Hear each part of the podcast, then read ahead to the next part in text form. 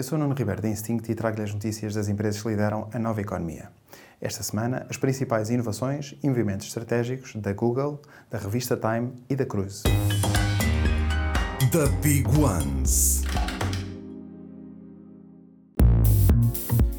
Novo projeto na área das telecomunicações nasceu dentro da Google e torna-se agora uma empresa. Batizada de Aliria Technologies, esta startup tem como missão melhorar as comunicações por satélite, a ligação à rede Wi-Fi em aviões e barcos e a conectividade móvel. A startup diz ter desenvolvido uma solução que garante uma escala e velocidade sem precedentes para as telecomunicações por satélite.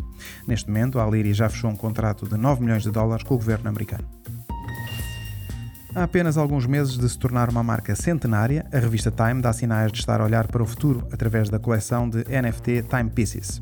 A revista já lançou mais de 20 mil fotografias e obras digitais em formato NFT que geraram receitas de 10 milhões de dólares. Ao conectar as carteiras digitais ao site da Time, os proprietários destes NFT ficam também com acesso ilimitado a conteúdos da revista e a convites exclusivos para eventos online e presenciais. E a Cruise, uma empresa da General Motors, vai expandir o seu serviço de táxis autoguiados nos Estados Unidos, preparando-se para chegar brevemente a Phoenix e a Austin. Através de um teste piloto, este serviço já começou a ser comercializado também em São Francisco, na Califórnia. A expectativa é que a Cruise, que ainda apresenta prejuízos, consiga atingir receitas de mil milhões de dólares em 2025. Super Toast by Instinct.